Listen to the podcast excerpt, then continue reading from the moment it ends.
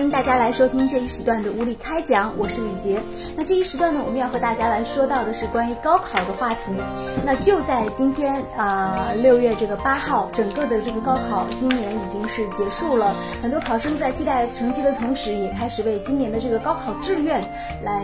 使出各种各样的这种填法了，但是呢，我们今天是特别了解到一个新的情况，就是有一些考生，呃，尤其很多考生家长在内，他们是不太愿意选择这个本科二类以下的学校，而一旦是进入这个三本的这个学校，他们是宁可选择一个高职的学校去读。那这样一种现象呢，也是引发了我们的关注。为什么大家不愿意去读一个三本，而愿意去选择一个高职的学校去读呢？哎，这一时段我们跟我岳小文先生来一起做一下。分析，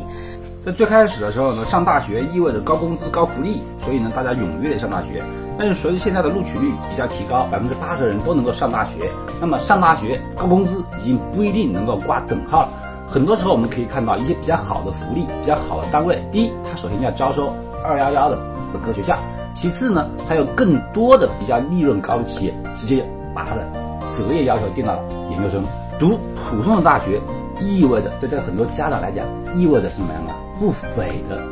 学费，大量的学费以及四年的时间，但是呢，可能却找不到工作，毕业等于失业。而相对来讲呢，目前为止啊，有一一个趋势是什么呀？大学生不如一个技工赚得多，是不是啊？一个专业的技工。我觉得现在其实在中国已经达成一种共识，就是说这个专业的技术工人他绝对。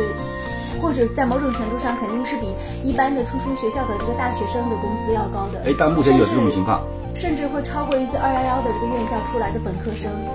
他们如果是学文文字方面的一些工作，也就是说，随着这个利益的冲动的问题啊，更多的家长呢就掌握了这么一个心理，他们认为，要么我们就读最好的学校，哎，以后我们就能够找到好工作；如果实在不行的话呢，我们就转而去读高职。读高职的话呢，虽然名声上听起来好像差一点，对不对？但是呢，却可以跟以后的好工作呢画一个等号。就本科教育真的，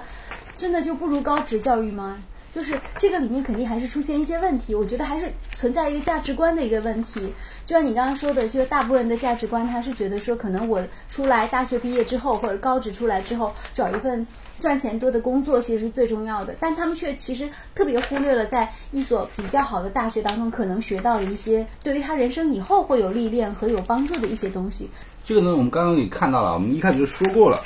为什么有家长有这样的选择方式的话，主要就是说他们是冲着利益观而去的。哎，在利益的选择层次上面呢，他们这个想法呢未必有错，是有个问题存在，就是说这个社会的发展是有一定的发展性的，而且呢，大学教育啊四年是有一定的滞后性的，说你现在的选择不是当前的就业形势，而是四年以后将面临的就业形势。目前为止。哎，高职训练出来的专业人士为什么得到高工资、高福利？主要是因为它欠缺，欠缺是因为前一段时间没有很多人去读高职，导致这部分的工种少了。但是这部分少的工种，它什么样的工种呢？你千万不要忘记了，它虽然是高工资，但是实际上是脏活和累活。这是为什么没有人去做这个事儿？而且有的时候是高强度的重复性。哎，是这样的，所以当时没有人去学，没有人去学之后呢，导致少了，少了之后，我们就用高工资去聘请他，但并不意味着不可能。可以这样理解，就以前的时候，我们可能缺少的是这种，呃，就是管理性的人才哈。后来我们就大量培养这个学管理的人才，但现在就发现，其实管理人才是培养的过剩了，但这个螺丝钉很少。就是没有螺丝钉了，所以现在大面积的就需要螺丝钉，需要大家一个岗位一个萝卜一个坑这样的。就有时候现在听说就是说招收了什么电工啊、焊工啊、钳工啊，像这些工种在以前的工厂里面是非常的价值的高强度劳动工作，哎，可是现在呢，对这些工种却非常的欠缺。毕竟来说，在这个本科院校当中，他这个就是至少在高中阶段的这些孩子，他的成绩还是会更好一些的。你要想到的是那个上升渠道。你通过了大学教育以后，你研究生、博士、硕士出国，你有一个部分很稳定的上升渠道。但是如果你读专业的高职院校的话，那么你就成为一个专业人才，技工专业人才，你可能就变成什么？就是哎，中级、高级，然后一系列的工程师这样发展。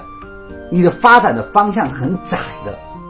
可是你读正规的院校的话，你的发展方向，你有可能在大学这个阶段，比如你三三类大学。二类大学，就说输了一步的话，你只要下定决心的话，你可以在研究生上面又超过去，你可以到一类本科去读研究生，然后甚至转过来成为博士，然后出国，都有很多的可能。但是你读高职的话，这种可能性也小了一半。